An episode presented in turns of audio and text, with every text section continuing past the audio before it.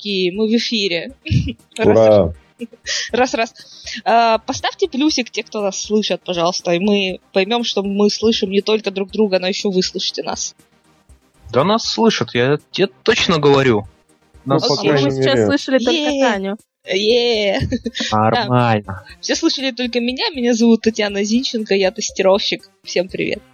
И я сегодня буду в наших углах ринга. Значит, в красном углу ринга у нас Сергей Трощенков и Ирина Ужевка, которые работают из любви к своей профессии. Ребята, привет.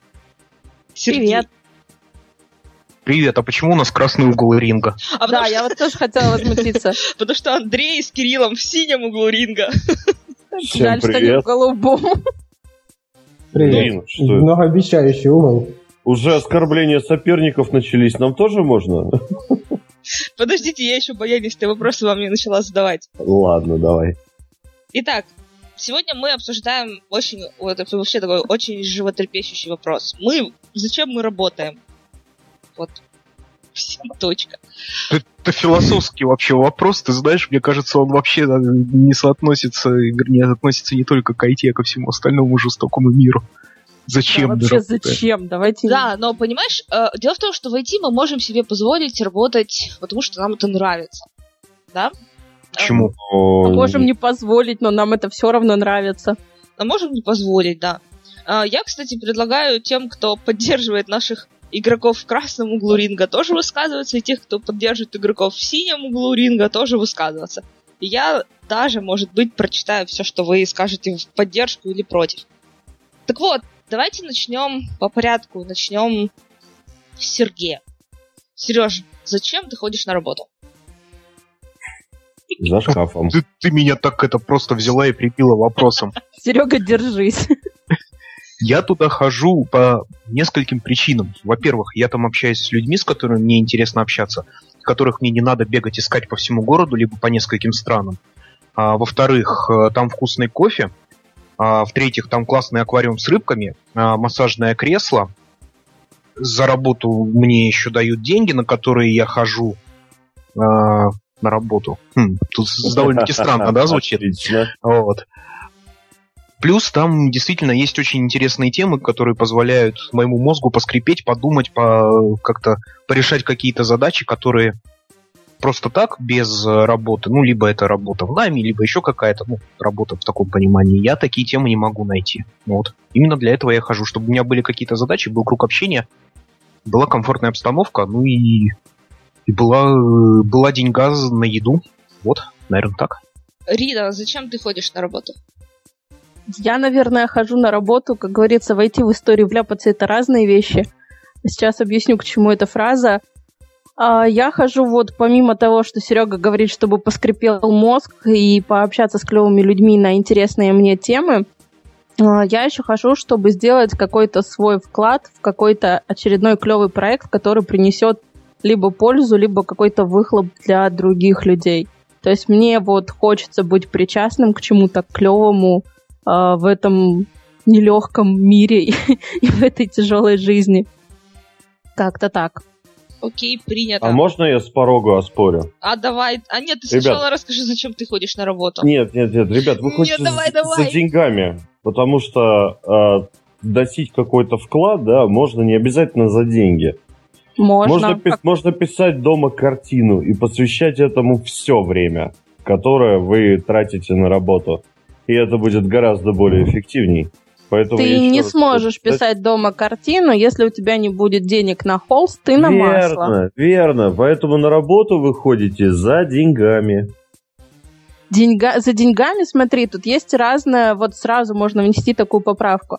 За деньгами это когда ты ходишь, чтобы получать все время еще больше, еще больше, еще Нет, больше. нет, нет. То есть Тебе сначала надо ты ходишь... Тебе нужен минимум, тебе нужно платить за квартиру, тебе нужно покупать еду, вещи и тот, тот же самый холст и масло.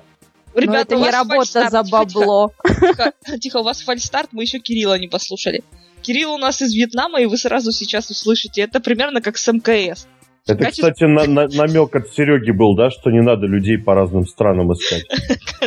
Качество звука сразу как вроде. Кирилл, прием, прием. Прием, прием, МКС слушает. Давай рассказывай, почему ты ходишь на работу. Ой, Тут несколько выходит целей. Выходит, что главной, главной целью на данный момент выходит, что за баблом. За баблом и за людьми. Мне нужно бабло и люди для того, чтобы реализовать какие-нибудь крутые штуковины. Ну, первоочередное бабло или крутые штуковины? Бабло просто ради самого бабла не сильно интересно, а крутые штуковины греют душу. Так что, наверное... И тут Кирилл переходит в красный угол. Скандалы не и сказал бы. Не Ничего сказал бы. Ну, в любом случае, я же не Скрудж Макдак. Я, как минимум, я разобьюсь об бабло, если буду в него нырять. Поэтому главная цель — собрать побольше денег, побольше людей, которые мне нужны, и вложить это в что-то интересное. Окей, принято. И, ну что, давайте тогда начнем ругаться, раз уж на то пошло. Я знаю, что Рина хотела рассказать какую-то... Таня, а зачем на работу ходишь ты? Подожди, подожди, я же сегодня рефери, я же сегодня не при делах. Не, ну рефери иногда тоже перепадает. Ага, вот так вот, да? Ну так слегка ногой заденем. Кошмар. Зачем я хожу? Начнем с того, что я не хожу на работу. То есть моя работа ну, у меня на диване начинается. То есть все, что мне нужно для того, чтобы сходить на работу, это спуститься с- на этаж ниже и се- усесть на диван и включить компьютер. Вот. Так что я не хожу на работу. Давайте начнем с вас. Мы высказались, да? Про, про деньги, там, про все, про все остальное, про то, что кому нравится и не нравится. У меня тогда вопрос такой. Андрюх, мы все знаем, Конечно. что ты работаешь за идею, а идея у тебя купить остров. Да, расскажи подробнее про свой остров. верно. Не, ну там с гидроэлектростанцией, с маленьким причалом, вертолетной площадочкой и всем прочим. Э, Я не хочу экстраполировать на всех, на самом деле, да, вот эту вот э, концепцию насчет острова и прочего. Но она достаточно наглядно отображает точки зрения большинства людей, которые, ну, давайте будем честными, да, они врут или себе, или врут другим что они работают за идею, что там деньги не главное, деньги не важно. Да фигня. Ты там сидишь, упарываешься по 12 часов, делаешь качественный продукт, а если я тебе буду платить там не твою ставку, а рубль, банально, один рубль или один доллар в месяц, ты не будешь продолжать этого делать. Андрей, мы говорим сейчас про потребность или говорим про то, м, если у нас реализована потребность получения денег, то есть вот есть мне на что жить, платить за квартиру. Я не говорю про остров, да? Остров это такая, ну, Да, ну мне да, кажется, это не совсем понятно. базовая потребность. Вот. Почему же? Ну да. Ну, может быть, я ошибаюсь, конечно, я У меня- в твою голову база. не могу влезть, да. Я ну окей. Вот. То есть, если есть решение этих вопросов, проживание, питание, того, как добраться на работу, то А, если а будут они- платить... а как они решаются, эти вопросы? Слушай, ну ты те же деньги можешь не только в IT получать, правильно? Тебе никто не мешает пойти работать в Макдональдс. Там построить концов, карьеру, стать директором ресторана и все. Я, не, я пойду туда просто потому, что я не умею этого делать, и там меньше платят. Все. Вот, вот, это ключевое.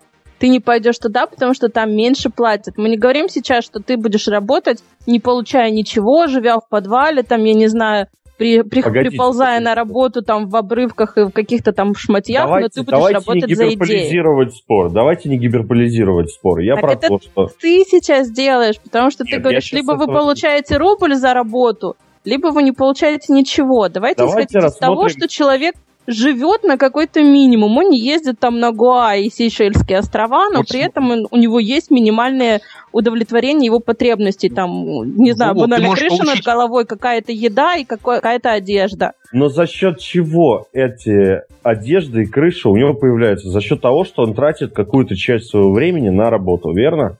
Андрюш, можно вопрос встречный Можно, сразу? ты уже задала. Да, смотри, за счет того, что человек тратит какое-то время, он получает за это деньги. У меня тогда к тебе вопрос. А зачем ты занимаешься радио Кей на постоянной основе? То есть ты у нас постоянный ведущий, постоянный участник, ты ведешь Ага. наш Facebook, ты пишешь нам джинглы, ты делаешь нам картинки. Вообще, это реальная работа, за продолжай. которую, за которую другие люди получают ни хреновые деньги. А ты это Да. делаешь бесплатно. Зачем? Нет, я не делаю это, я мне. делаю это не бесплатно. Вот здесь две Подожди, я о причины. чем-то не знаю. Я вот сейчас тоже Да, вот минуточку. Так, кажется, я спалился, да? бесплатно? Кажется, я спалился. Нет, э, коллеги, друзья, мальчики, девочки. а, Суть в том, что здесь две причины. Первая причина, я очень тщеславен, и все, кто меня знают, это подтвердят. Я люблю сцену, я люблю свет софитов, я люблю, когда меня слушают тысячи людей на радио QA. Ух. Вот. А вторая часть – это долгосрочные инвестиции. В меня же. Поясни. А, очень хорошо, могу пояснить. Меня будут знать больше людей, значит, я буду еще более популярен. Оп. И что тебе даст популярность? Тебе кто-то подарит, думаешь, остров? Ну, остров не остров, но мелкие услуги. э, Например, когда приезжаешь в чужой город, а тебе там чуваки устраивают экскурсию бесплатно. У меня вот такое было недавно. И это очень приятно. Окей, перейдем к Л- лояльность людей, или как это правильно сказать? Окей, хорошо. Популярность. Да, Ну- допро- допрос окончен. Пер- Перейдем к Рине. Рина, Да. вот ты рассказываешь, что у тебя все так хорошо, да? Ты очень любишь свою работу, ходишь на нее с удовольствием, но все мы знаем, что в твоей жизни произошла такая ситуация, когда ты поменяла свою любимую, любимую работу на работу нелюбимую, но которая оплачивается больше. В чем Да. же дело? Расскажи нам. Рассказываю. Я работала больше шести лет на одном из проектов. При этом мне за все эти шесть лет ни разу не подняли зарплату. То есть, как я пришла туда на определенную зарплату, так я и работала на эту зарплату. И я не то чтобы не просила больше, были такие времена, каюсь. Но при этом я все равно работала, и несмотря на то, что мне приходили предложения получать там в два, в три, то и больше раз зарплату больше на других проектах, я с своего не уходила. Из своей компании сейчас э, мне пришлось уйти, можно это так сказать, а, в связи с э, двумя причинами, даже тремя. Первое – это некое состояние здоровья моего и близких – и вторая причина – состояние самой компании, которая, как вы знаете, после э, скачка доллара в некой валюте у нас многие игровые компании, к сожалению, начали закрываться. Э, И в моей компании тоже решили о том, что нужно сокращать некий штат.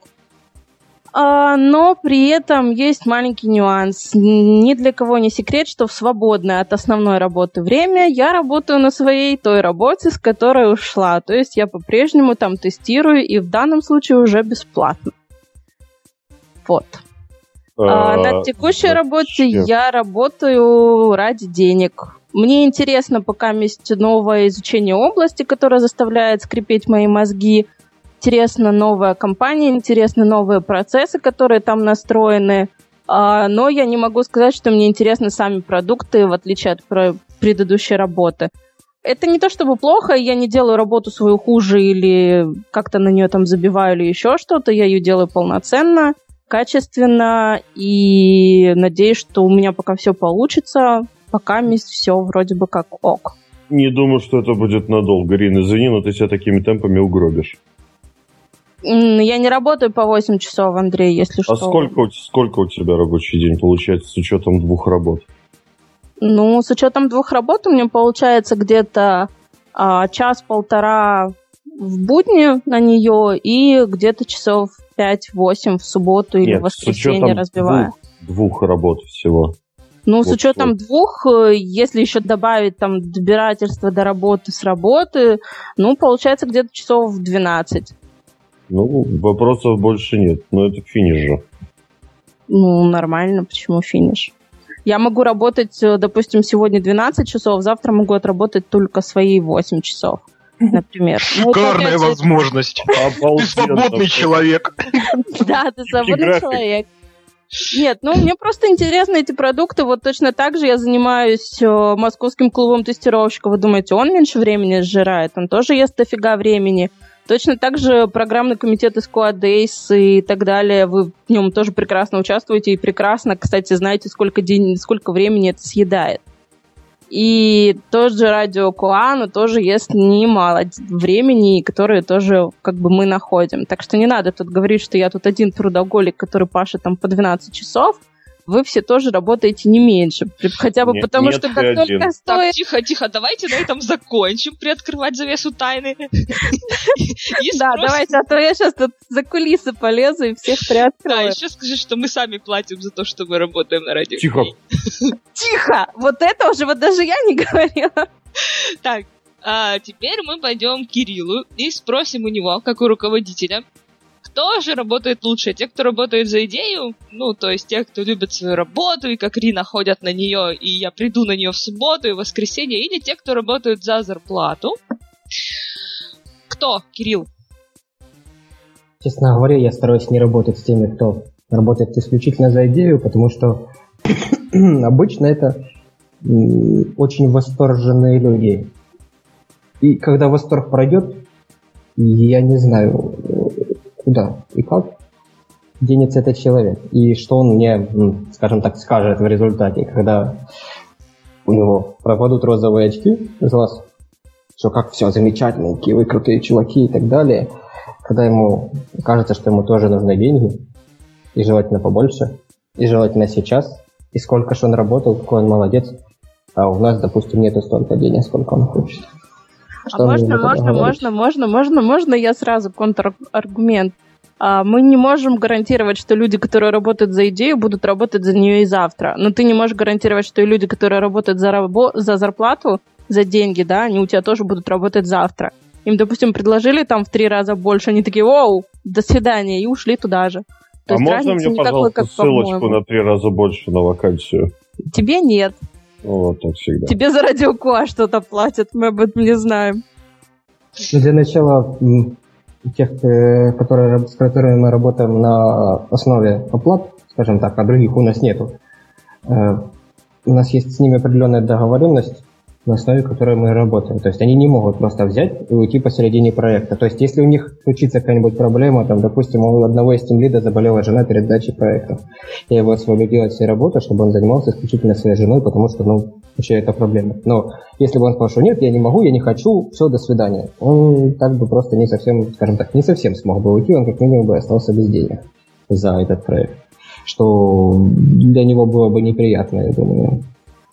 То есть, вы будете не нарушаете который... какие там трудовые права, вот законы. Да, да. Это не обязательно только Российской Федерации, есть же там в разных странах трудовые разные кодексы. Э, Или если, это... я, если я ему не заплачу, нарушает, как и то, что он возьмет и, скажем так, спрыгнет с проекта без э, каких-либо предварительных договоренностей и обусловленных, скажем так, условий того, как он выходит с этого проекта. Uh-huh, uh-huh. То есть у нас есть, грубо говоря, трудовой договор такие какие обязательства он несет передо мной, какие обязательства я несу перед ним. Он не может взять и уйти. Кирилл, то есть Какие я не могу сказать ему, что все пока. Ну, да, да, да, я понял. Ага. То есть для тебя, Кирилл, для тебя, получается, человек, который работает за идею, он примерно равен безответственному какому-то человеку, который завтра махнул хвостом и ушел там куда-то еще. Правильно я понимаю? Нет, так, почему? Ты утрируешь. Ну, почему же безответственно? Он может быть супер ответственным человеком, человеком, он может быть просто замечательным человеком, со всех сторон с какой ни подойти. Ну, может быть просто интересно с нами работать. Он, да, делом его м- жизни, таким магнум опусом его, к которому он стремился давно. Но смотрите, если кажется, что это не так, если кажется, что через пару дней он перегорит, а у меня какие-то есть ответственности перед клиентами, э, для клиентов кто будет козлом, это человек или я? Но ну, подожди, у вас же есть контракт, он же, я надеюсь, единый для всех, вот для тех, да. кто работает Нет, за погоди, деньги. а при тех... чем здесь контракт? Заказчику вообще во всю эту внутреннюю кухню лезть неинтересно. Ему Причем нужен абсолютно. результат. Ему нужен да. результат, ему нужно все в сроке. А вот то, что там внутри у Кирилла в компании происходит, ему это как бы по барабану, кто там у кого что заболело. Я, я ведь прав? Ну, вот. Насчет э, заключения контракта без оплаты, ну, не знаю. По-моему, есть какие-то определенные законы на эту тему. Не знаю, как во Вьетнаме. Но я стараюсь не вмешиваться в подобные сложные вопросы о том, как и что контролировать в плане э, выполнения работы со стороны человека, которому в результате не потребуется заплатить, э, и как это все урегулировать. И не надо будет дополнительно напрягать Можно юристов. Можно минимальную минимальную зарплату. А ты добрая. Можно. Ну, слушай, можно, можно, можно же другие взаимоотношения трудовые заключать вообще. Ну, вот как с фрилансерами, либо как с ИПшниками. Ну, вот да, с какими-то частными предпринимателями. И там а, это все действительно можно более жестко, мне кажется, этим управлять именно в плане и соцгарантии, в плане и минимальности и так далее. И в плане ответственности. Окей, okay, меня это избавит от проблем э, в плане скажем так, в плане законов и взаимодействия с законом. Избавит ли меня это от проблем э, в плане взаимоотношений? не исправит так же, как и с людьми, которые работают за деньги. То есть ситуация идентичная. То есть то, что у тебя Нет. там более жесткие условия прописаны, если человек решил там уволиться или не выйти по контракту за большие деньги, это одно. То, что у тебя там с условно договор с фрилансером, вот да, вот как в случае с многими, в том числе и со мной, там, например, и у тебя там записано, что человек получает минимальную-минимальную зарплату, то проблем ну, ровно столько же, сколько и с тем, кто уйдет за другие деньги. А то, что тебе придется заменять и того, и того человека, это вот факт, да. Факт, да, но теперь смотри, когда я с человеком договорился на определенную сумму, определенный порядок действий, он знает, на что, де- на что идет, э, он к этому, грубо говоря, готов. У него есть, может быть, неполное понимание за что он берется. Возможно, то есть просто понял, не так понял, что где-то где в чем-то мы недопоняли друг друга.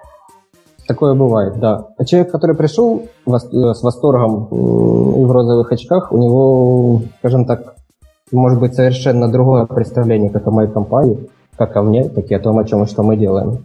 И какие требования, которые я буду к нему я хочу тебя Выдвигать. немножечко поправить, потому что мне немножко кажется, что у тебя люди восторженными глазами это сродни неким каким-то фанатам.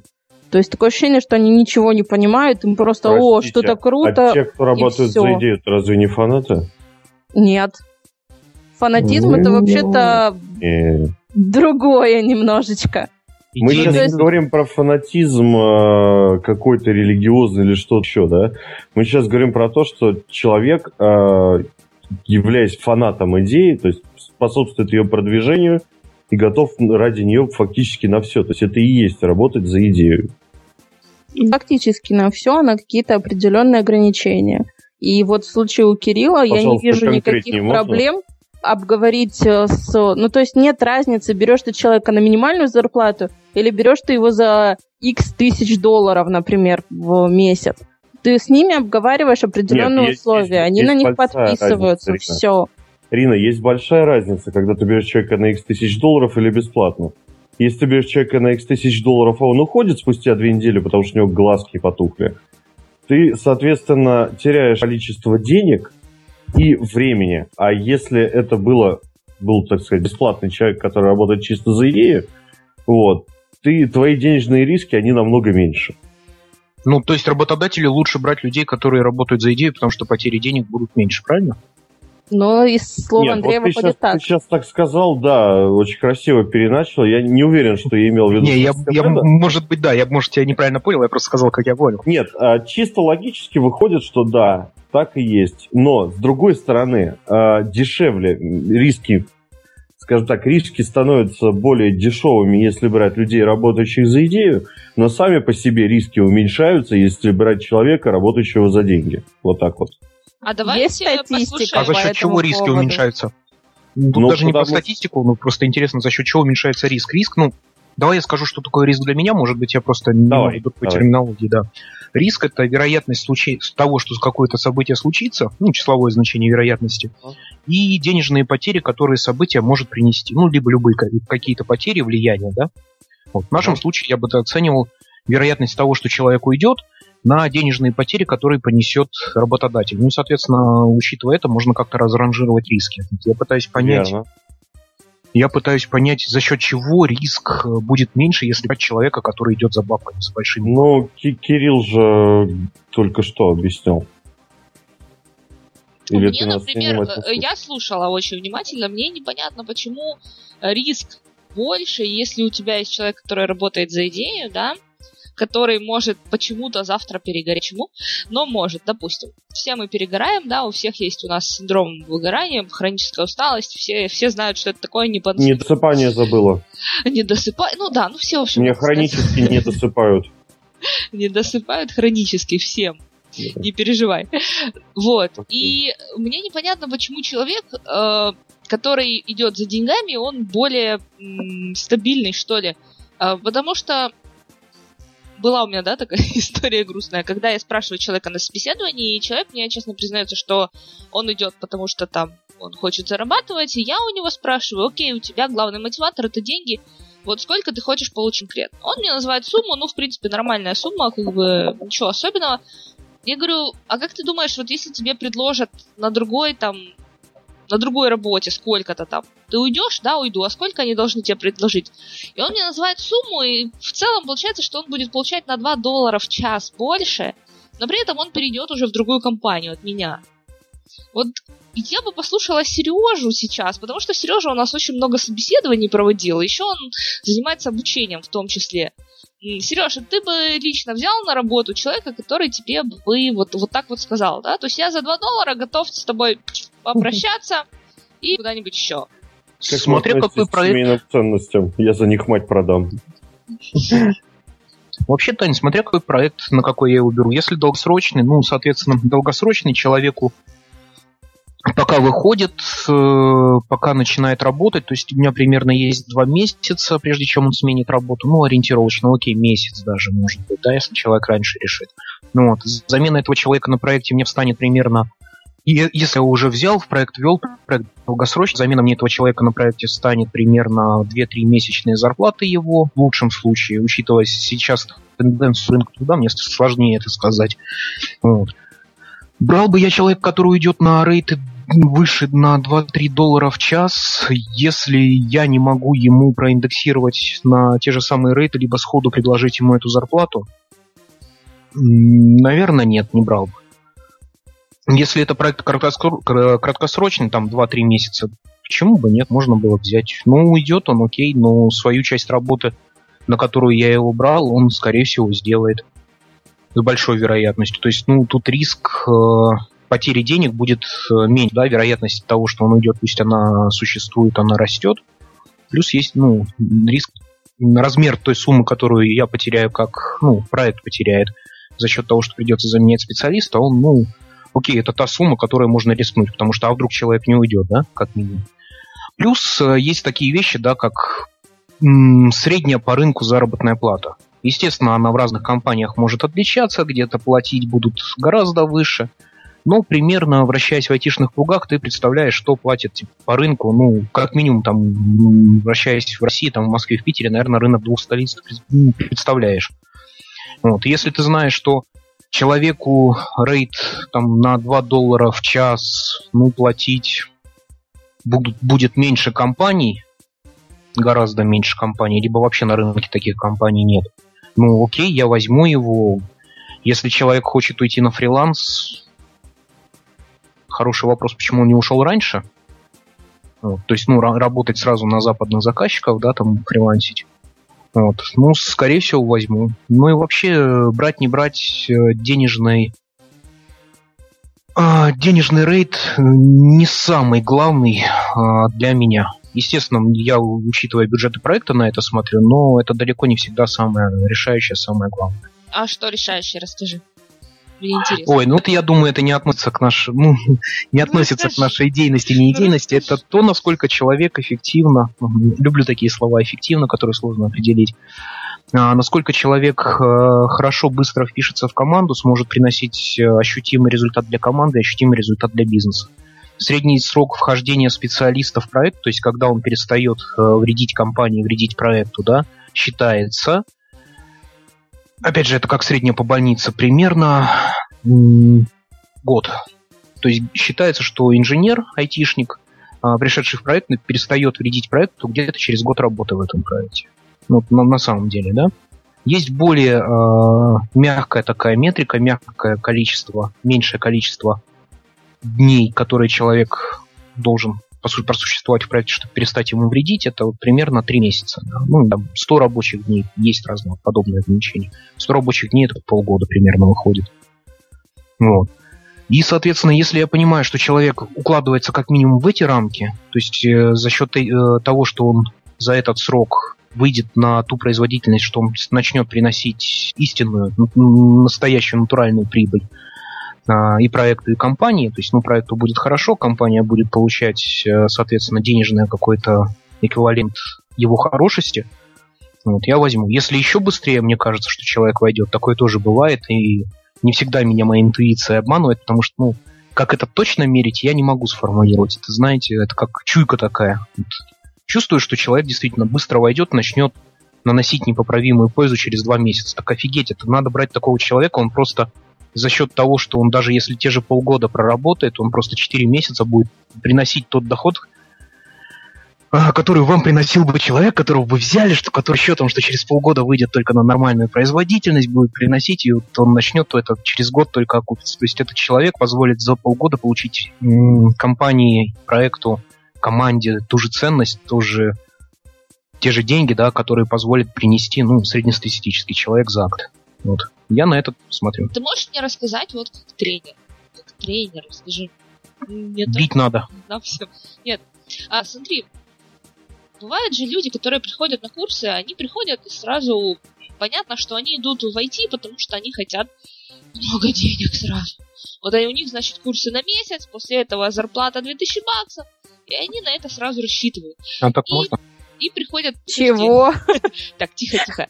И приходят люди, которые а, вот, ну вот они хотят, да, вот они там, я не знаю, с пятого класса он там проводочки куда-то тыкал, потом там к одиннадцатому уже программку первую написал, потом он понял, что вот все, вот он в IT.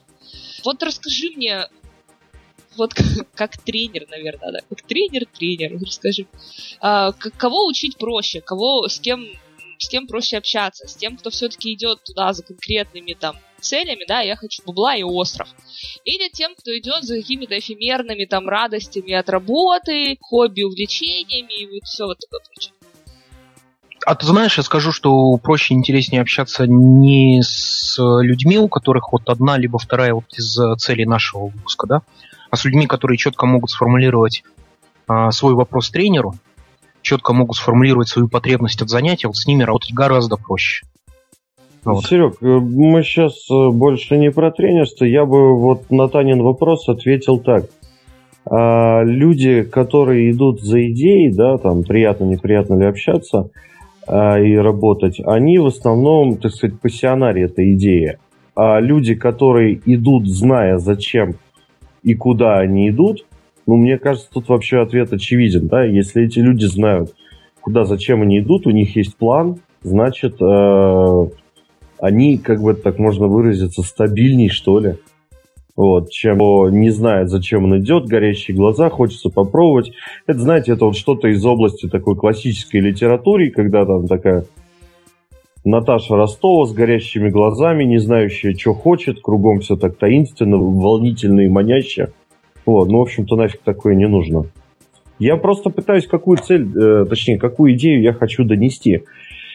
А если бы нам не надо было работать, обеспечивая себе э, не просто хлеб, да, у кого-то там даже хлебушек с маслом и коркой и все прочее, мы бы спокойно занимались теми делами, которые, в которых бы хотели развиваться. То есть творить крутые штуки и вне работы. Там я бы, например, писал стихи или стендапы какие-нибудь делал.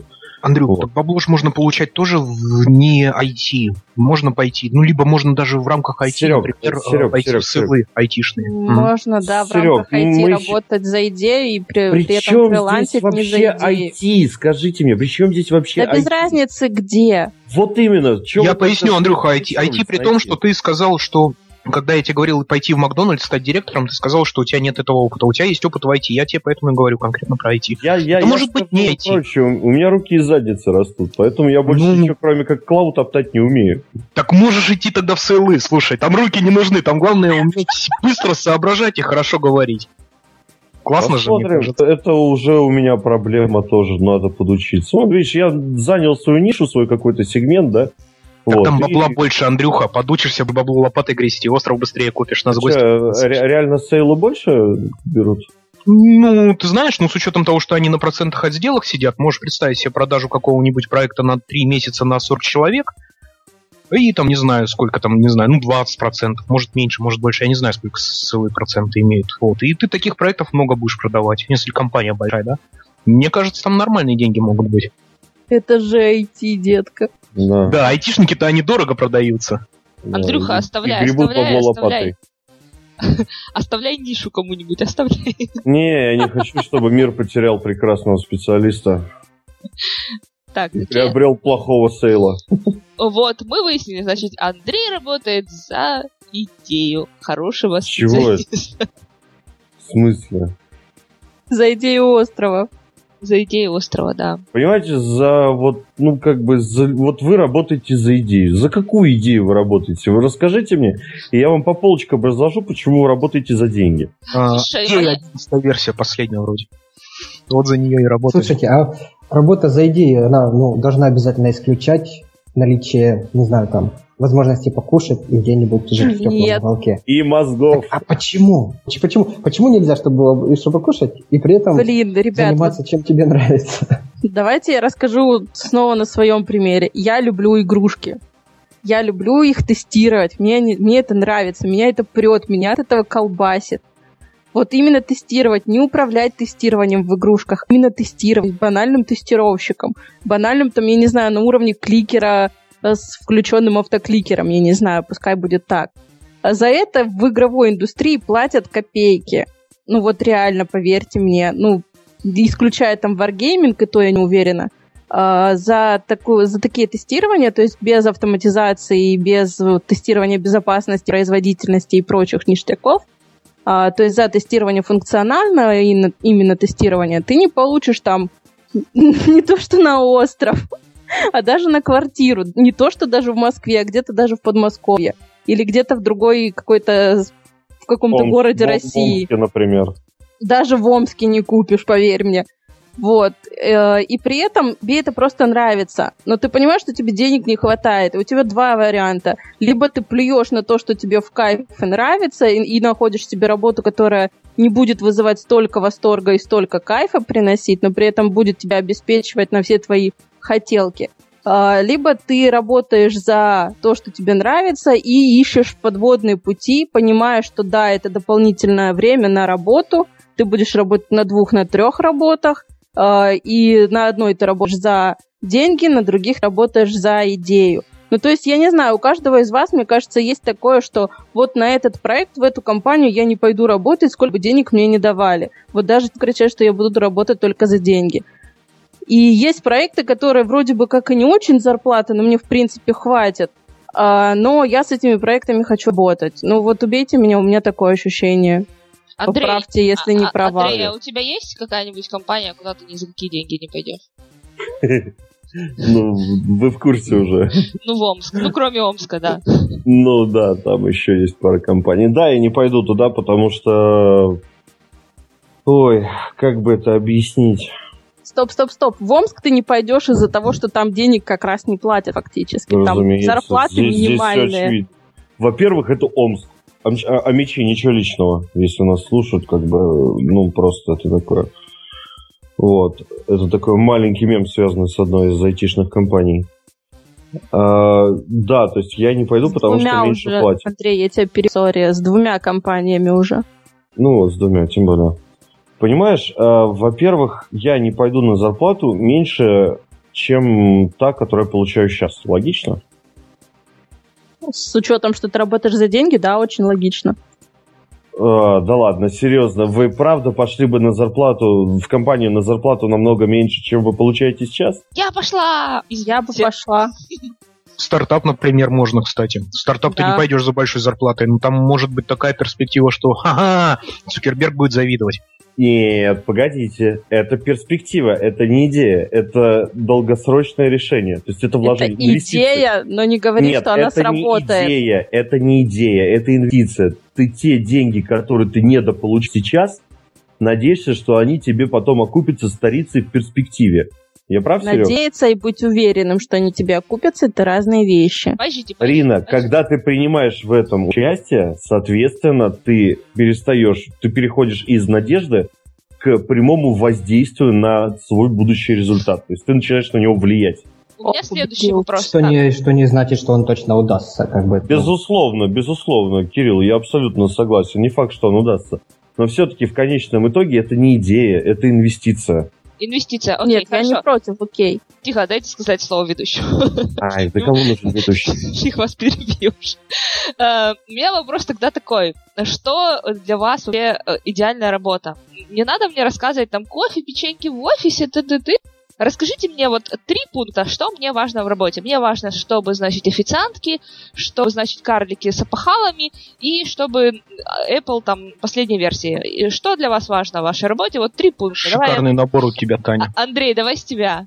Карлики Меня- с опахалами даже меня подкупили. Ну, для меня идеальная работа три пункта, да. Первое это работа, на которой мне будет не лень приехать с первым троллейбусом, а уехать с первыми петухами, если это будет нужно. Где я выполняю задание не потому, что так сказал начальник, да, а потому что мне, ну, просто не будет хотеться подвести этого человека. Вот. И третье, э, ну, что там, карлики, да? Были, да, Были. Ну, комфортное рабочее место, наверное. Вот так. Ну и Окей. кома- ну, команда еще как нехорошо, я комфортное рабочее место выше, чем команду поставил. А поздняк метаться, теперь Ирина на Нехорошо очередь. вышло, да. Рин, твоя очередь, давай. А, Для меня это интересный продукт, а, где тебе дают не просто там тестировать, а и предлагать какие-то свои идеи, которые, возможно, даже возьмут и реализуют. А, Плюс команда и ну, с остальным я смирюсь. Окей, Сережа. Хороший вопрос. Э, В первую очередь, это для меня комфортное рабочее окружение. Это и м, с- кресла-стулья, и это и люди, не исключая. А второе, это а, денежное вознаграждение плюс возможность управлять этим денежным вознаграждением. То есть не просто зарплата, которую я получаю каждый месяц фиксированно, а та зарплата, которой, которую я могу масштабировать за счет тех усилий, которые я предпринимаю. То есть если я сделал больше, я понимаю, что я получу больше. Если я сделал что-то, что я раньше не делал, я буду понимать, сколько я за это получу. Вот. И третье, это... Ты знаешь, мне вот идея с официантками понравилась. Я очень бы хотел попробовать поработать э, на таких проектах, может быть, таких компаниях, где у каждого разработчика, тестировщика на столе волшебная кнопочка, ее нажимаешь, заходит такая симпатичная девушка, спрашивает, что вы хотите, Сергей Геннадьевич. Вот, я ей там чуть-чуть говорю заказ, там, спасибо, Алочка, она пошла, принесла, приносит кофе, там, печеньки, вот это вот, это было Два реально гамбургера и интересно. картошку. Ми-ми-ми, Ну. он ей даже имя придумал. А то, А, а вообще, Серега сейчас так, э, я смотрю, плавненько заглянул к нам в синий угол. Подожди, мы еще у Кирилла не спросили. Кирилл, что Вот. для тебя хорошая работа? Ну, у меня немножко, я с другой стороны чуть-чуть смотрю. Для меня Да-да-да. хорошая работа – это хорошая ком- команда, интересные проекты и то, чтобы у ком- у компании было достаточное обеспечение. И Окей, Кирилл идет ко мне в красненький угол. подожди, подожди. С углами потом разберемся. Мы тогда плавно переходим к следующему нашему к, к следующей нашей маленькой подтексте. А я, я, я, можно я дополню свой ответ? А поздняк еще-. Ну, подождите, ну, пожалуйста. Дайте Кириллу ответить. Он у нас сегодня самый молчаливый, хоть и с Марса. А, Кирилл, а что ты делаешь для того, чтобы твоей команде было комфортно на работе? Вот ты берешь тех, кто работает, да, в основном за деньги. Что ты делаешь такого, чтобы им было комфортно работать именно у тебя и, может быть, не только за деньги? Ой, для этого немало приходится делать. Интересные задачи, интересные проекты. К сожалению, приходится много делать чего того, что не сильно приятное. Допустим, прощал с нами не сработался. И кто к нам, нам не подходит. Мы берем часто новичков, которых обучаем. Если человек все-таки ну, прошел месяц, прошел второй, результатов нет, приходится с ним прощаться. Или если он безответственный, или еще что-то. В общем, приходится над этим постоянно работать. Ну, плюс над тем, как проходит работа э, в команде, в команде и в командах, пос- поскольку есть некоторые проекты, по которым небольшие свои коллективы. Над этим приходится ежедневно работать и стараться сделать их работу наиболее комфортной для них самих, и в том числе для меня и для клиентов. Найти где-то баланс, грубо говоря, между тем, что между эффективностью, эффективностью и комфортом работы. А что такое интересный проект? Ты говоришь, ищем интересные проекты, ищем проекты, и работа должна быть интересная. Что такое интересный? Что такое интересный проект? Что такое Для интересный- программиста интересность проекта довольно, довольно-таки простая штука. Там, где можно применить свои знания и узнать что-то новое. То есть поправить формочку на сайте не сильно интересно, когда ты это делаешь уже ну, 300 раз. Это неинтересная не задача. Написать какой-то сервис с интересным функционалом уже куда интереснее. Да, но кто-то же должен править формочки на сайтах. Должен кто-то править формочки на сайтах. Для этого мы набираем новичков, которых обучаем, которых проводим с самого, грубо говоря, нуля или практически нуля. Сейчас у нас планка чуть-чуть поднялась в этом плане, поскольку совсем уж новичков бывает очень сложно обучить, и чуть выше стали требования. Поэтому у нас люди приходят, которые занимаются сначала формочками, потом более сложными задачами, потом еще более сложными задачами. Так потихоньку дорастают до более интересных проектов. Окей, спасибо. Они себе находят карликов с опахалами. Пока что еще не находят. Мы еще не доросли до карликов с. Погодите, но может что, быть. Что у вас не так с карликами, я не пойму. У них с опахалами не так. так, Рина... Я не знаю, это Таня все. Рина, давай ты там очень кричала сильно, что ты хотела дополнить свой вопрос, и заодно расскажи, как ты в такой ситуации, которая у тебя сложилась, что ты вынуждена, вынуждена работать за очень большие деньги. Мне тяжело Не за очень большие, не надо грязи. В общем, ты вынуждена за них работать. Расскажи мне, что ты делаешь для того, чтобы твоя работа стала интереснее, чтобы тебе было э, спокойно просыпаться по утрам, трястись в метро, потом на автобусе, потом в офис, посреди московской зимы, но ради работы, чтобы что ты делаешь, чтобы она стала все-таки любимой твоей? Ой, это прям доклад Мясникова напоминает мне «Сделай работу своей любимой прямо здесь и сейчас». Э, О, при да. этом при этом Андрей такой хопа и ушел с одной работы на другую. Но это так. Это не имеет не... отношения. Да, да, да, не антиреклама. В общем, на самом деле, Тань, э, как я уже говорила, это не говорит о том, что я вот сменила работу, я прям от этого страдаю.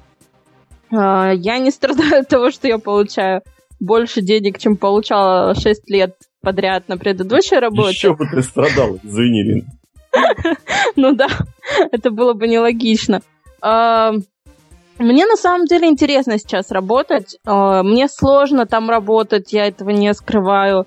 Для меня это, ну, для меня эти продукты очень сложные, во-первых, а, потому что это новое, я в этом совсем никак не участвовала, я это все поним- начинаю понимать буквально с я не знаю, там, Соснов Джуниора, такое ощущение, что как ты после, вот, э, студент после института, кто заканчивал, знает, там, приходишь на работу по своей, профи... по своей профессии, специальности, и тебе говорят, забудь все, что ты учил в институте.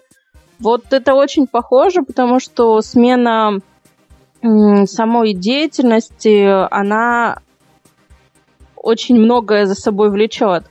А, и при этом смена еще и должности с обязанностями, это само по себе другое и само по себе тоже интересно. Мне сейчас интересно, потому что это новое, это новые люди. А, мне нравится то, что у нас получается. Мне нравятся вообще в целом сложные задачи, которые приходится решать. И сейчас у меня этих сложных задач просто вот хоть лопатой кидай, потому что каждая задача, которая появляется, она новая, она непонятная, она сложная. Если в играх я уже более так, скажем так, могу и других поучить, как что делать и куда, то здесь вот мне хочется еще, я там хожу, спрашиваю других людей, и, ну вот прям вот мне пока это все нравится. Сами продукты я, к сожалению, теперь не тестирую, я теперь управляю командами, поэтому я их не особо касаюсь, ну, пару раз. Но все, что я могу потестировать, это там а, зайти в гиф какой-то там и проверить воспроизведение какого-то там бага. Если у меня разница с э, наличием команды, она у меня удаленная 3 часа, поэтому, когда они уже убегают, я еще работаю 3 часа, и если прилетает там фикс дефекта срочного, то, естественно, я его проверяю, не жду, когда на следующий день выйдет команда. Вот. Но в целом пока все интересно, ну да, имеют свои сложности, ну пока так, пытаемся, там будет видно. Пока у меня мое любопытство и мою идею еще вот мой старый проект поддерживает к своему прочему счастью, так сказать. Окей, Андрюх, что у тебя влечет к твоей работе по утрам? Не знаю, я сейчас работаю в очень клевой компании, мне там просто все нравится. Может, еще феерия не прошла, а может, испытательный не закончился. Вот. Но что-то из этого точно влияет.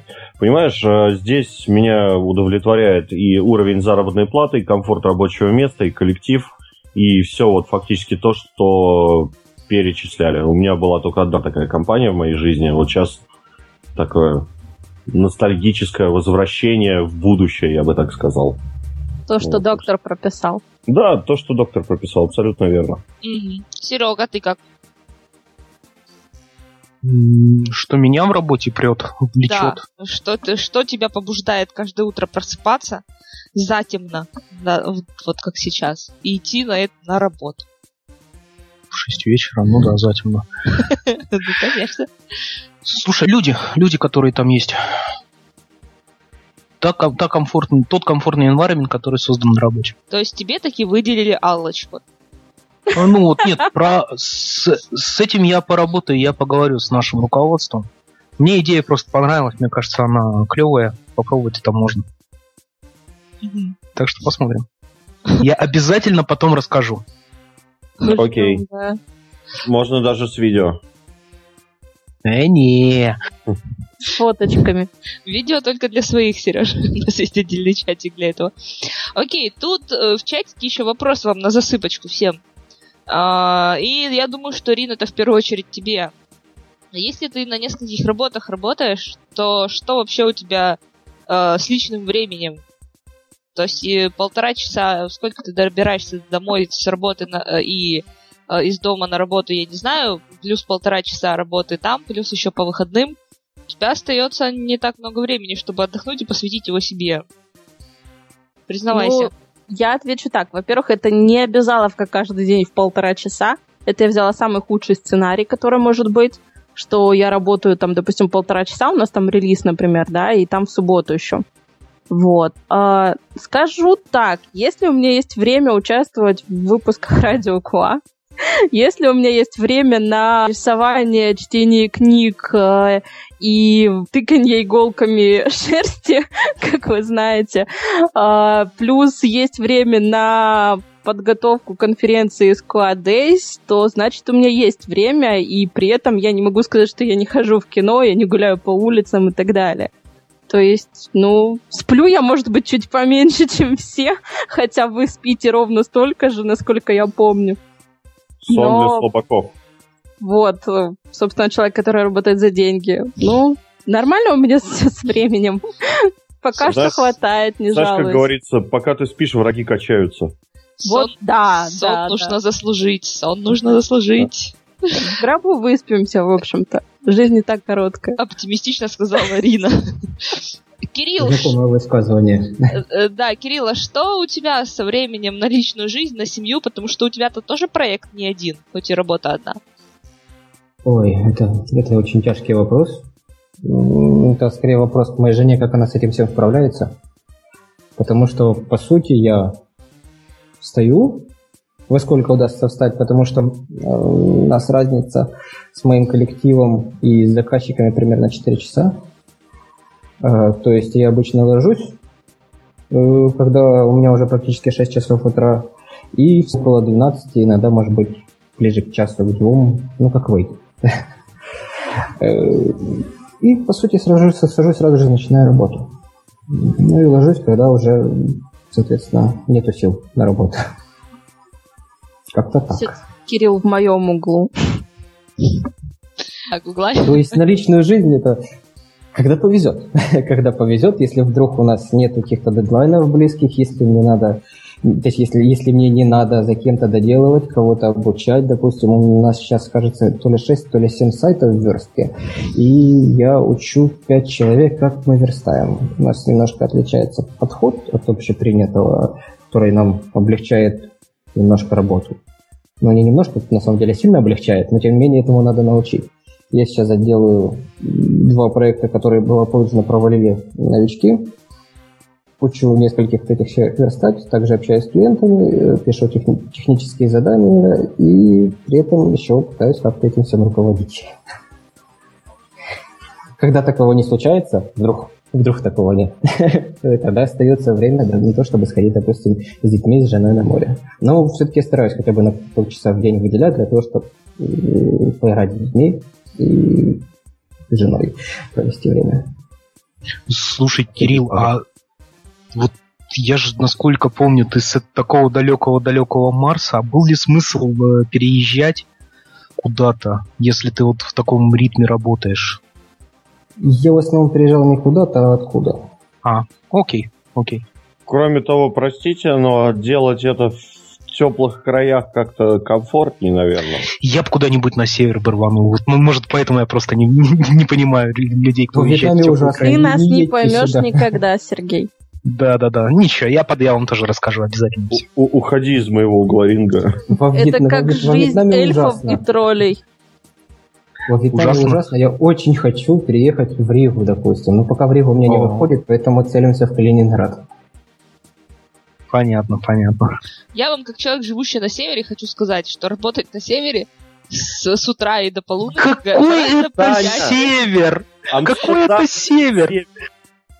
Там Амстердам, тепленько, блин, что север. сразу север-то?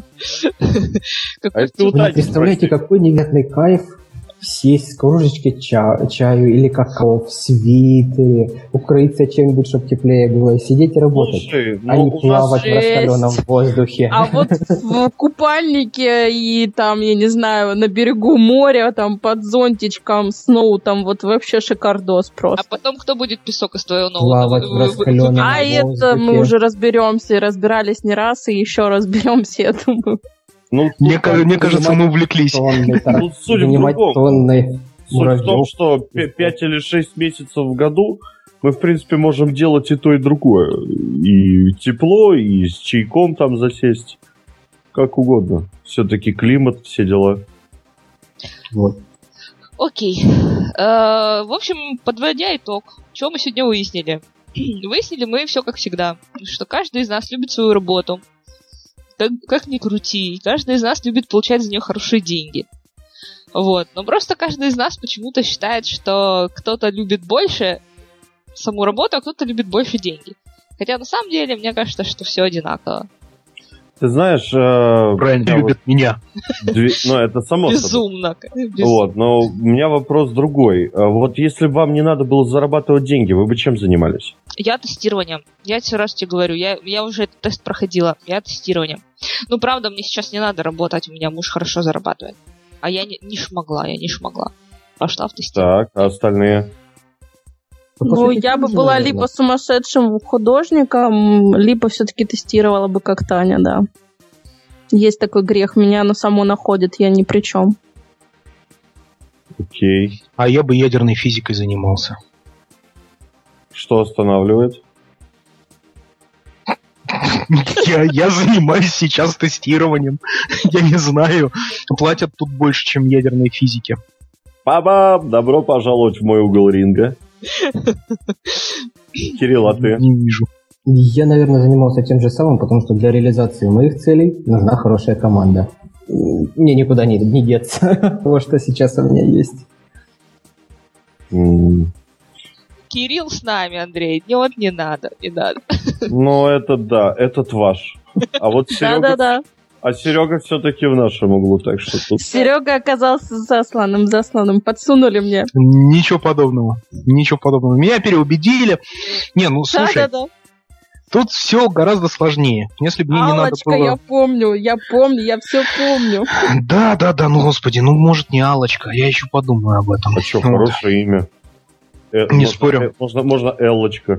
Нет, Эллочка. понимаешь, когда тебя поменяли на призрачную Аллочку в прямом эфире, вместо того, чтобы стать на сторону идеи, он ушел за идею Аллочки, понимаешь, вот к тебе А главное, прям. что не за идею Михаила. А, ну, тут о вкусах не спорят. Андрюха, вот встречный вопрос тебе все-таки. Да. Вот смотри, ты же можешь научиться освоить что-нибудь другое и начать грести больше денег. Ты можешь стать, не знаю, можешь пойти в политику, можешь пойти в управление компанией, управлением бизнесов всяких а, производственных. Стендапы комиком на шоу-биз. Да, ру- рубить там за выступление по 50 штук евро. Ты знаешь, why not? Ну ты же не идешь туда почему-то. У меня есть Предлагали? Xbox. А, так ты работаешь за идею, чтобы можно было играть в Xbox. У меня есть бокс и потрясающее количество лени. Вау, иди ко мне в угол. Нет, ну, э, скажем так, здесь, наверное, боязнь каких-то, ну, что сработают социальные риски. То есть, во-первых, э, всему этому надо учиться заново. Все это надо делать как-то, ну, если начинать делать, то этому надо учиться и все прочее. А это тоже займет какое-то время, что вызовет просадок, э, в принципе, в каком-то денежном плане. И кроме того, вдруг э, я не смогу там найти, уже даже переучившись, да, решившись, не смогу найти нишу, и в итоге э, что там, мне, мне за 30, э, у меня ничего нету, как бы, ну, у меня сейчас ничего нету, но так, тогда не будет еще больше. Вот. вот. И, в общем-то, как-то, наверное, вот такая вот боязнь. То есть, если бы я знал, что у меня есть какая-то финансовая подушка, которую я могу там, спокойно тратить в течение нескольких лет, ну, я бы занялся каким-нибудь делом, попробовал бы сунуться куда-нибудь или там, куда там Ирина предложила в стендап или там, Серег, ты говоришь, политику. Вот. Почему бы и нет? Но сейчас, э, ввиду экономической ситуации в мире и во всем прочем, я не вижу таких перспектив. То есть у меня знакомая девушка, очень крутой аналитик, вот, она недавно вываливала статистику, что за два месяца она подала резюме где-то порядка 80 контор, вот, и в конечном итоге из тех, кто мог бы предложить ей зарплату согласно ее э, уровню и уровню ответственности, то есть она сильный спец, а, было всего, по-моему, три, что ли, но и те в конечном итоге то ли на деньги пожадничали, то ли что-то там еще случилось, не вдавался в подробности. И ты знаешь, такая статистика достаточно сильно удручает, и пытаться как-то рыпаться, соваться в неизведанные зоны при этом, ну, как-то страшновато. То есть так признаю, да, я бы тогда начал работать за идею при условии, что э, материальные риски и социальные были бы прикрыты. Но пока что это только из области фантастики. Понятно. Окей, у меня тогда к вам следующий вопрос. Андрюх, раз уж ты начал с этого, то давай к тебе первому. Сколько часов uh-huh. в день, в день, в неделю, в месяц, сколько часов ты посвящаешь само, самообучению? Вот, учишься. Ой, вот нормально же общались, ну. Ну, вообще, на самом деле, я посвящаю самообучению где-то порядка 4-5 часов в неделю. Это не считая твоей работы, да? То есть ты пришел на работу, тебе говорят, устанавливай там... Нет, нет, нет, это вне работы. Вне работы, бы, окей. Да. 5 часов посвящаешь самообучению. Но с учетом, что у меня сейчас практически 90% работы это в том числе самообучение, Нет, нет. не считая работу, Если я метасплоид ставлю на работе, я не считаю, что это самообучение. Ну, это, это, это моя работа. Вот самообучение, сколько ты тратишь? Не важно чему, да. самообучение это, ну, скажем так, полчаса, пока я еду в метро, я могу дать книгу или посмотреть какой-то доклад. Полчаса в день, да? Угу. Сереж, Полтора-два часа в день. Окей. Кирилл, Ну, к сожалению, нисколько сейчас. У меня банально не хватает на это время. У меня в RSS-ленте чуть больше 10 тысяч статей, которые у меня запланированы в прочтение. О, 10 тысяч статей, это шикарно. У меня тоже все браузеры в, в, в вкладках, которые нужно обязательно, Мгм. обязательно прочитать. Ключевое слово прочитать потом. Да-да-да-да-да. Потом, У да. меня около 50 вкладок, я все их читаю, но они ждут своего срока. Сколько Когда часов в день ты по- по- посвящаешь чтению полезного? Полезного ну, очень много времени, но далеко не, все из этого самообучения. Это в основном с работой связано. То есть те- то, что мне надо прочитать по конкретной задаче, допустим, я сталкиваюсь с движком, с которым я работал, и мне нужен по нему мануал прочитать, я не, не- это самообучение в данном случае, это часть процесса рабочего. Если и это считать, то оно часа, может быть, 2-3 в день есть. Окей. Ну, молодцы, что у меня все на сегодня. А ты? Я вам и горжусь. Ну, Не надо спрашивать ее, она сейчас как скажет, мы все лузерами будем. да Да ладно. я уже. Чего? Я, кроме, кроме субботы, каждый день часа по два, по три. Но А чё лузерами-то? Мы во время работы больше делают. обучения, да. Кроме Давайте того, тогда она- следующий вопрос. Да, она нафига вам это самообучение? Вы его что, применяете? Или так просто для себя? Ну, это Ой, давайте оставим на потом. А Да, давайте да. это на потом, да, действительно оставим. Потому что я сейчас могу про свое самообучение такой, такой доклад устроить. Аналогично.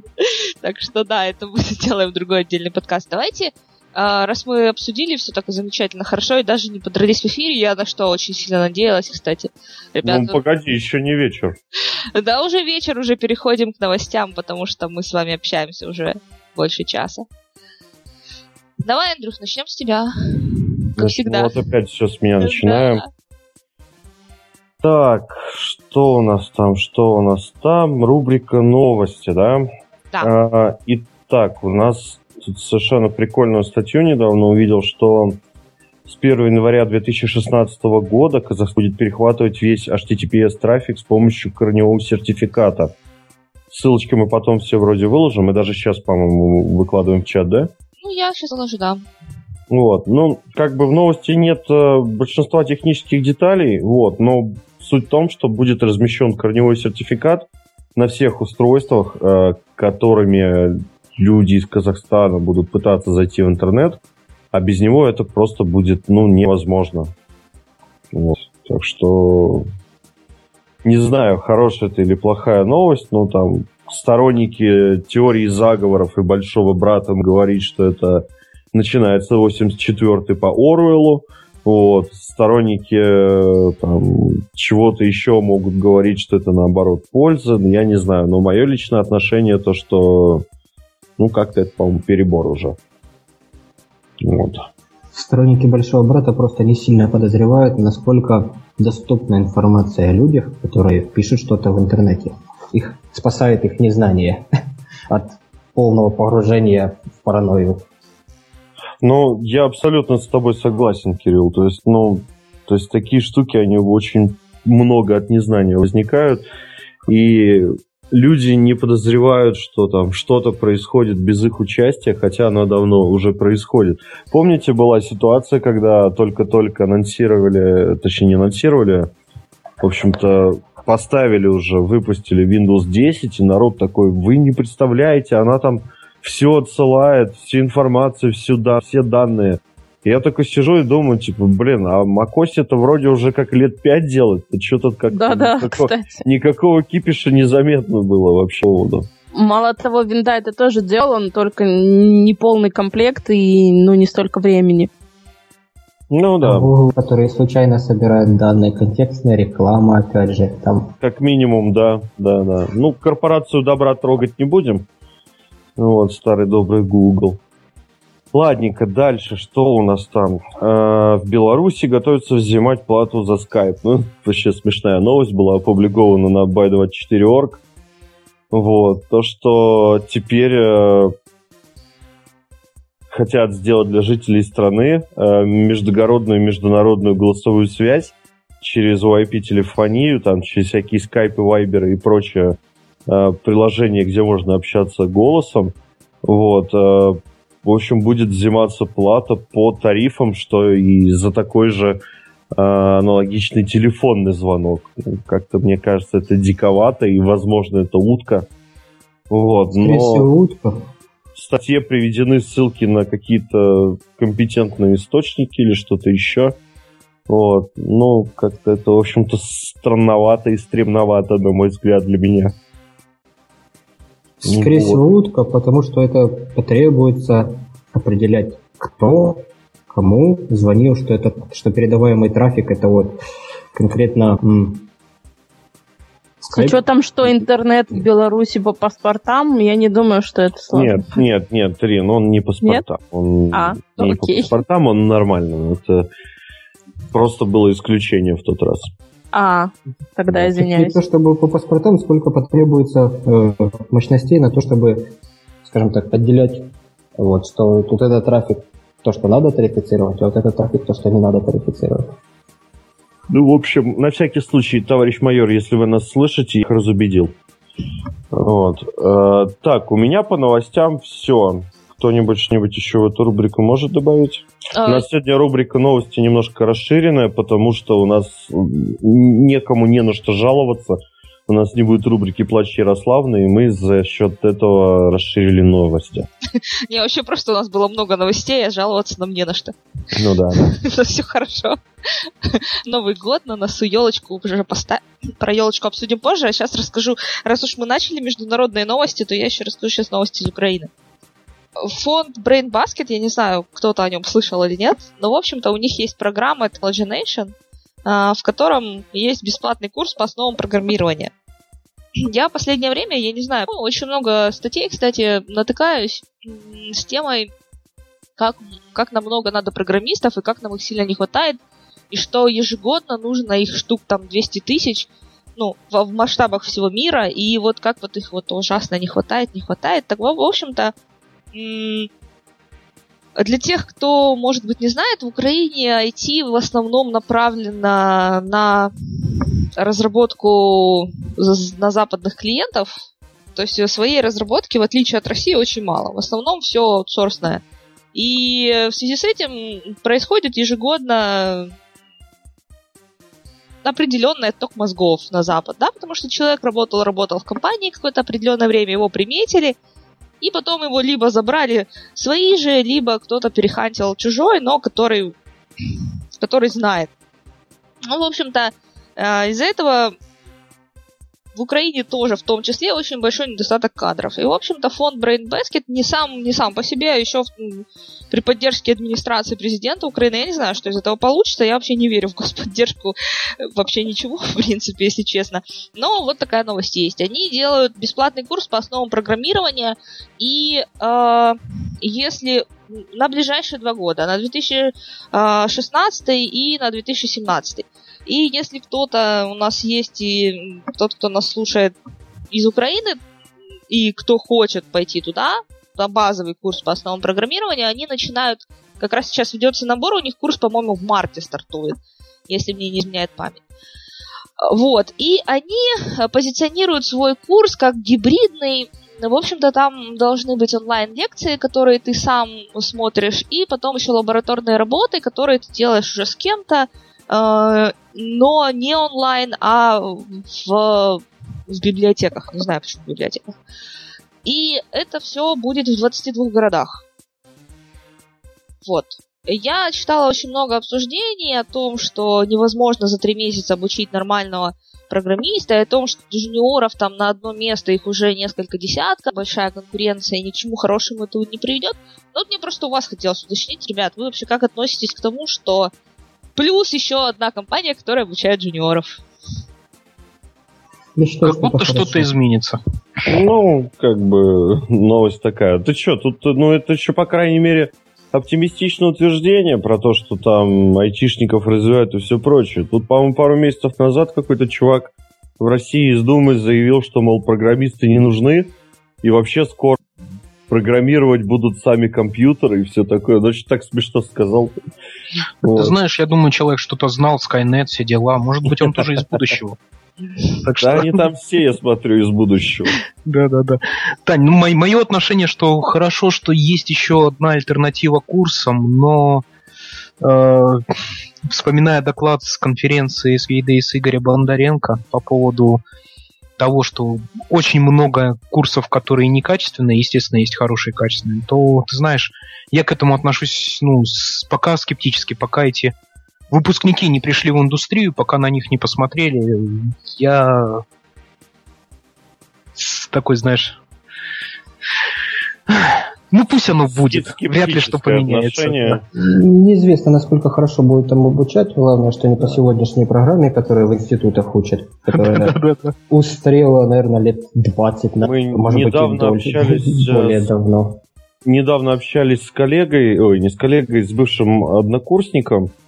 Вот, э, я просто выпускник педагогического, ну, он, соответственно, тоже. И он показывал там школьную программу по информатике и ИКТ, это, в общем-то, джентльмен, это тихий ужас.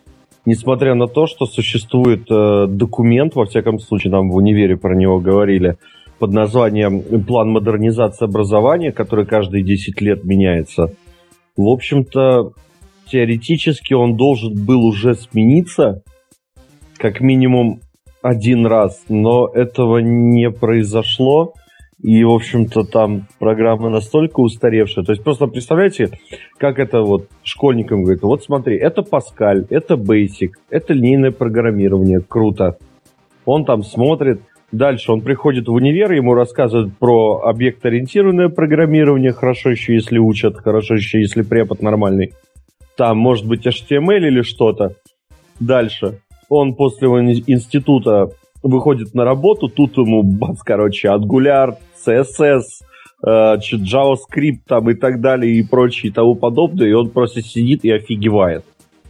Вот, то есть, ну, как бы такой разрыв между каждой из ступенек пути колоссальный.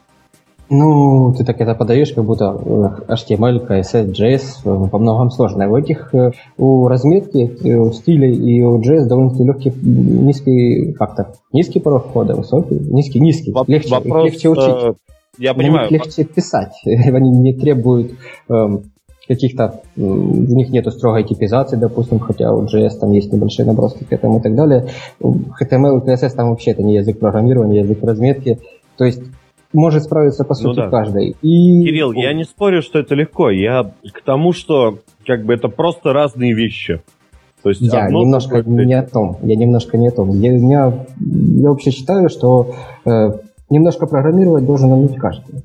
Не обязательно да. знать какие-то нюансы. Нельзя за три месяца стать профессионалом, но можно за 100 часов научиться написать небольшой скрипт, который облегчит твою работу. Можно да. даже меньше, чем за 100 часов. Можно за 20 часов научиться написать небольшую программку, которая будет делать кучу твоей ручной работы, там, допустим, макрос для Excel, допустим, там, или еще что-то, что облегчит твою работу и что не потребует каких-то там знания высшей математики или еще что-нибудь такое особенное. Слушай, а ты не На думал что... курсы открыть?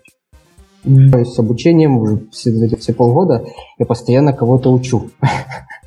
Ну, а я сейчас в трансляцию закину ссылку. В чате точнее, на Сергея Галенкина, который на эту тему недавно пункте. Полезная тему того, что каждый может быть немножко программистом.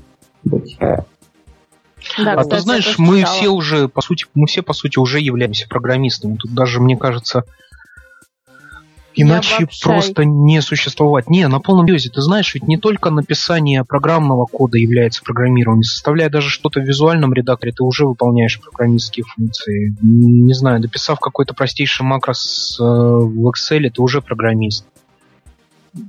Ну, очень, очень, очень, очень много вещей, которые мы ты программист. Ну да, указывал координаты, куда кликать, запустил его, все, ты программист. Ну, реально. Я не говорю, что ты хороший программист, не говорю, что ты системный программист, не говорю, что ты программист с, фундаментальным образованием, не говорю, что ты знаешь теорию алгоритмов. программист, ну, блин. Я не знаю, как можно... Это примерно как каждому джуниору, который пришел мне в кажется, говорить, мне... ты знаешь, что нужно работать с командой? Рин, мне кажется, что из программирования, из программирования, из э, написания кода даже, а сейчас почему-то еще стараются сделать какую-то мистифи, кто-то сложное, этим занимаются только избранные. Время прошло, уже было время, когда программирование было ремеслом, а сейчас это даже не ремесло. Сейчас это норма жизни. То есть это как для наших родителей, наверное, были э, телефоны, либо, не знаю, ну что-нибудь, телевидение в свое время, да, ну то, что вошло в жизнь, калькулятор, да, после счет, после абака. То же самое сейчас программирование для всех, ну, реально для всех не обязательно просто глубоко Я в это не отрицаю, просто вот. мне кажется, что должность программиста это все-таки должность, а вот тех, кто только там что-то попробовали, им нужно придумывать какое-то более знач... более менее значащее название, потому что в таком случае каждый, кто попробовал там что-то банально создать, считает себя уже программистом, и вот, как мы говорили, прется на высокие зарплаты, типа, я ж программист, я ж в IT. А, ну так такие люди-то всегда будут, как ты не назови, слушай. Да, да, да. Ты не важно, какую вакансию откроешь высокой зарплатой, посмотри ну, ради эксперимента, увидишь кучу резюме и все. Люди видят цифры, эй, побежали. Я же умею. А давайте Вы бы знали, сколько пишут людей на, на вакансию интернет-маркетолога, которые не понимают, что это вообще в принципе. Ни разу не открывал таких вакансий. Жуть, да, там? Э, это, это страшно. Нам писали сантехники, нам писали дворники, нам писали грузчики. Кто нам только не писал. Все, кому не лень. Заводы Никто не знает, стоят, что блин. это, но звучит прикольно. Наверняка там особо делать ничего не надо. А, а есть интернет-мерчендайзеры? И супервайзеры. А давайте вернемся рассылают. к нашей теме, а то мы сейчас уйдем в другую еще Да, на часа. Не, да, мне Да. очень интересно вас слушать, поэтому я вас не перебиваю, но давайте А, дальше Я продолжим. небольшую рекламу ставлю. Можно? Мне тут сказали, что у нас, оказывается, в феврале будет вебинар пробный на тему «Каждый может быть немножко программистом». Вау, Я вот крутяк. Узнал, Ссылку, вот, если кинешь, потом будет, будет Я, круто. я, я, я, я- я сам про это Ссылку только узнал, причем оказывается, что вебинар буду вести я. Отлично. А, ну, Так у вот. тебя еще есть время У подготовиться. тебя времени Да, еще да, да, да. И купить гарнитуру. Вот, да. Пригодится, Э. Да. Да, теперь следующая новость. Э, перебираемся в Москву. Там Lenovo представила, буквально вот сегодня новость была, утренняя, свежачок еще не остыла. Lenovo представила Pop Plus и Yoga Tab 3 Pro. Это, наверное, Рина, будет особенно тебе интересно, потому что они переделали йогу опять в очередной раз.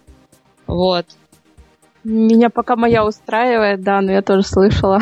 Ну, я как фанат ThinkPad все-таки хочу себе таки купить Lenovo ThinkPad X250 в магниевом корпусе в топовой комплектации. И остров. И ос- это уже Ну на да, острове или еще до? С, че- с чем-то же надо на до остров острова, ехать. но Окей, отлично. Вот так соберешься, да, начнешь деньги копить на остров, потом возьмешь все накопленное и купишь чебурек. Да, психанешь и купишь пирожочек. Да.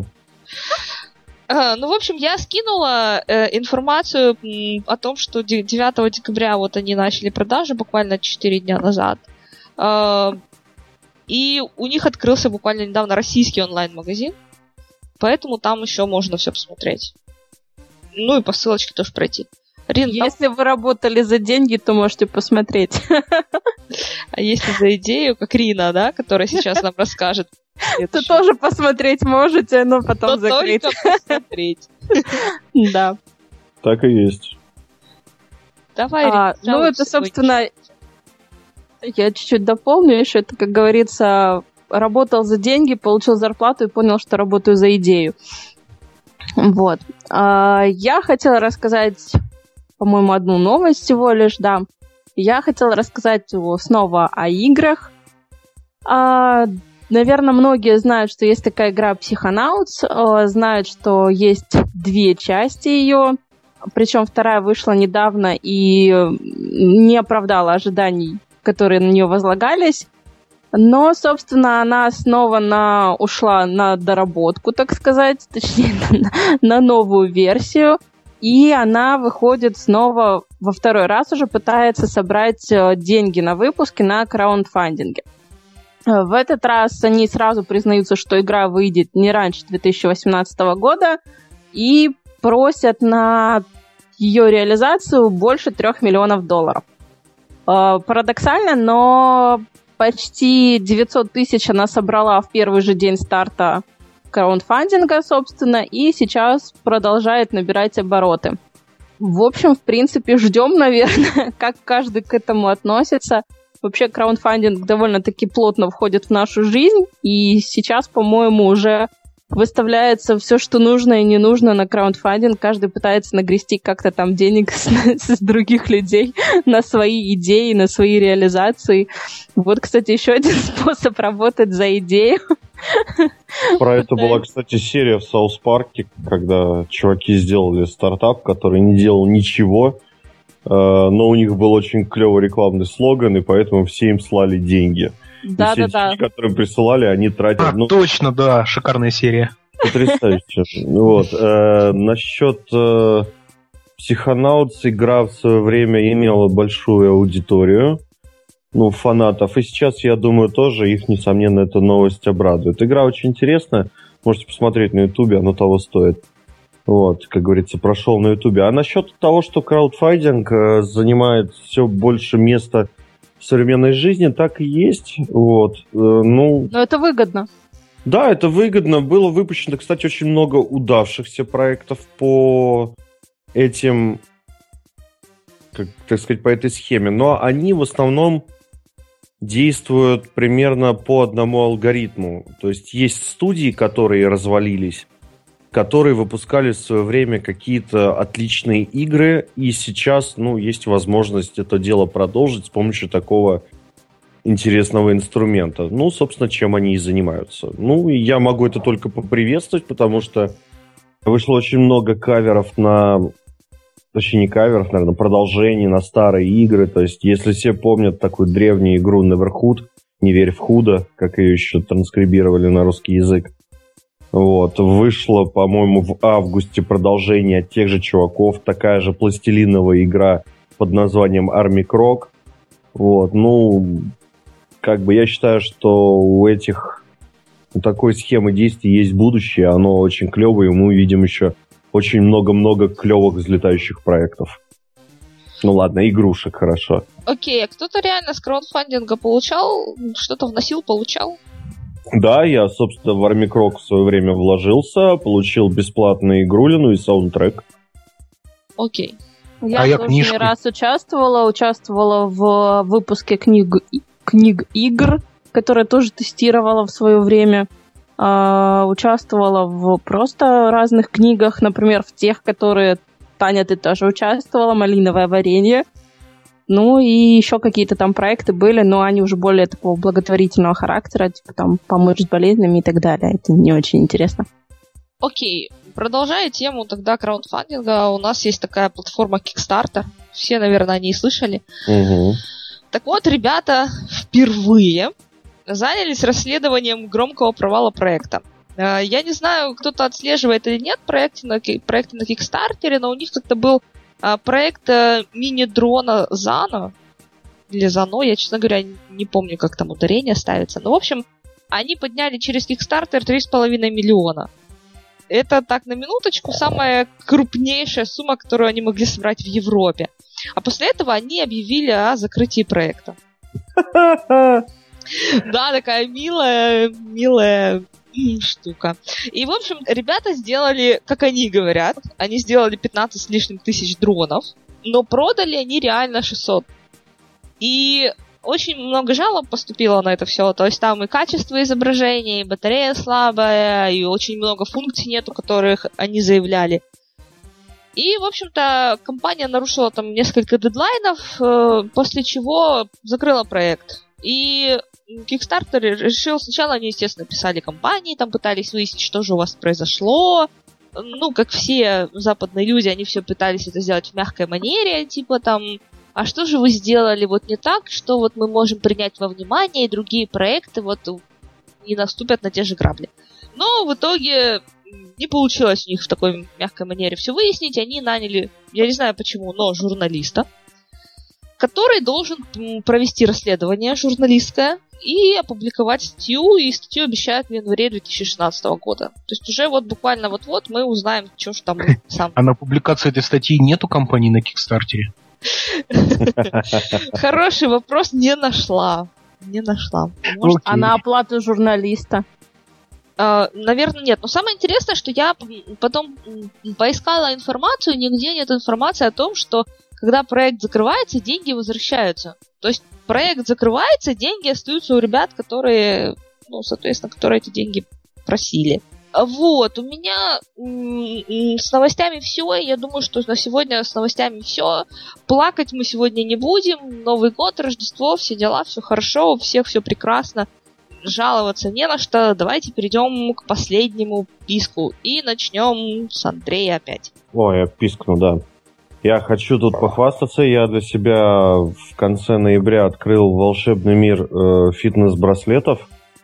Вот, как-то так случайно вышло. И поскольку у меня Windows Phone, то выбор был не очень большой из бюджетных. Бюджетный я себе взял Xiaomi Mi Band. Ну, это такая прикольная штука, которая там соединяется с телефоном, позволяет читать количество шагов – и что самое клевое, у него есть смарт-будильник. Я не хочу даже думать, как он работает, пусть это остается магией, но стал просто... Ну, он там какие-то фазы сна смотрит, вот это вот все, можете почитать об этом в интернете. Вот, я же говорю, я не читал, пусть для меня это будет магией. И, в общем-то, я стал легче просыпаться, и так все клево, в общем, всем рекомендую. Вот, а еще эта штука, если она подключена не к Винфону, а к какому-то, например, там андроиду или iOS, она может там вибрировать у вас на руке, если у вас звонок идет или что-то еще. Очень удобно для людей, которые носят телефон где-нибудь в кармане и ходят в наушниках, поэтому не чувствуют ни вибрацию и не слышат музыку. Вот, такое. Ну, то есть, как бы здесь тема, на самом деле, очень большая, обширная. А, рынок этих браслетов очень велик. Он плавно перетекает в рынок умных часов, смарт-вотч. Вот, поэтому я даже не буду открывать перед вами эту дверь, так просто немножечко приоткрою. Если кому-то интересно, можете почитать, посмотреть в интернете или написать нам, задать вопрос на нашей группе Радио Кей в Фейсбуке. Вот, на самом деле у меня по последнему писку все, так немножечко, поэтому кто там у нас сейчас? Нас Рина следующая. Значит, Рина, да, давай. А, я немножечко скажу то, что говорит Андрей. Я тоже взяла попробовать. Главной функцией у меня тоже было вот это вот а, умный сон. Ну, так как мы все не досыпаем, надежда все на часы была. При этом, в общем, часы реально вибрируют на твоей руке, когда ты спишь, типа тебя будет. Ну, в общем, а, реагируют они на движение, поэтому сонно подняв руку и потряся ею в воздухе, я отрубала часы и спала дальше. Вот. Так что это все, что ты хотел знать о будильнике. А ты на ногу. На ногу. Я ногу тоже подниму. Думаешь, она не может трясти ногой? Нет, понимаешь, э, просто поднять ногу и трясти сонно не получится. Да нормально, можно ее свесить с кровати и там потелепать. Но я вот, у меня как бы Эм. Рина, зачем ты это сделала? Сломала брюхо. Давай, Кстати, Дилара тоже сломала эти часы примерно таким же способом. Я Причем честно... она еще вычислила, что будильник звонит ровно пять раз, то есть с каким-то там определенным интервалом, а потом затыкается. Но она уже просто под них не просыпается, звонит и звонит там. Перезвони мне позже, друг. Ну, я, у меня только одна вот фраза родилась за все это время. Вам уже ничего не поможет. Да, ну, в общем, собственно, я хотела рассказать о том, что а, в конце ноября у нас прошла конференция международная по тестированию, которую мы уже сегодня упоминали. А, можно сказать, что там был огонь. А, было очень клевое автопати, и помимо этого были очень действительно клевые доклады. Я не могу сказать, что их стало... Нет, наверное, могу сказать, сказать все-таки, что их стало немножко больше. Немножко больше в плане по качеству и в плане по подготовке. И вот Таня вам скинет ссылочку, наверное, в чатике на программу. Там уже доступны все презентации по докладам, но презентации, конечно, не расскажут того, что рассказывает вживую докладчик, и потом можно с ним еще пообщаться, но вообще было очень клево. Мы и стали больше не... лучше докладываться. На некоторые да, некоторые нет. Некоторые стали просто готовить. Ну, в общем, все было очень довольно-таки интересненько. И у нас есть еще одна новость, насколько я знаю. Таня, жги. У нас есть новость огонь, просто новость огонь. Мы, э, даже полгода еще не прошло, как мы объявили конкурс на, на радостях. У нас было 2000 участников в нашей группе в Фейсбуке. И мы объявили конкурс на самую-самую мистическую историю, потому что это было в канун как раз-таки Дня всех святых, который Хэллоуин, да? Если вдруг кто не знает. Он самый, да. Вот.